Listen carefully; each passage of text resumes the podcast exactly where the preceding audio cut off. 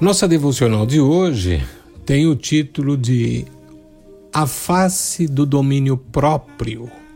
Vamos falar um pouquinho sobre esse tema, mas para isto eu tomo Provérbios capítulo 25, verso 28, que nos diz: Quem não sabe se controlar é tão sem defesa como uma cidade sem muralhas. Vamos aprender um pouco com esse texto. A defesa de uma cidade não era um mero assunto de segurança. Tipicamente, uma cidade estava rodeada por muros. Esses muros muitas vezes mediam até 7 metros de largura e 10 de altura. Os historiadores narram que nas bases desses muros se fazia uma terraplanagem inclinada e nela se enchia de pedregulho para dificultar o intento de escalada.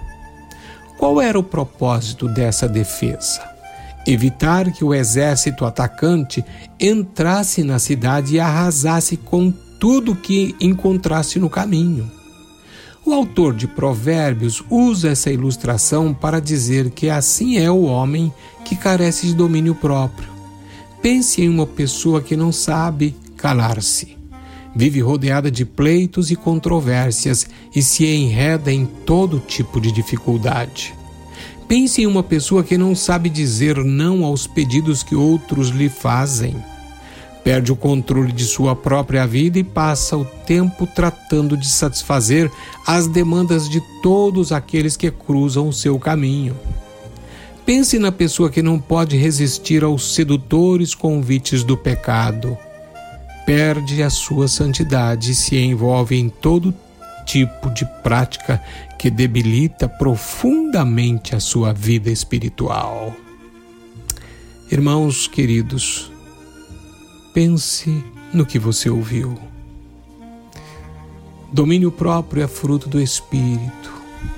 Se nós estamos ligados na videira, nós devemos produzir esse fruto, o fruto do domínio próprio. Senhor, aprendo na tua palavra que o domínio próprio é fruto do Espírito. E eu quero frutificar em todo o tempo e manifestar neste mundo a tua glória. Que isto seja uma realidade na minha vida, em nome de Jesus. Amém.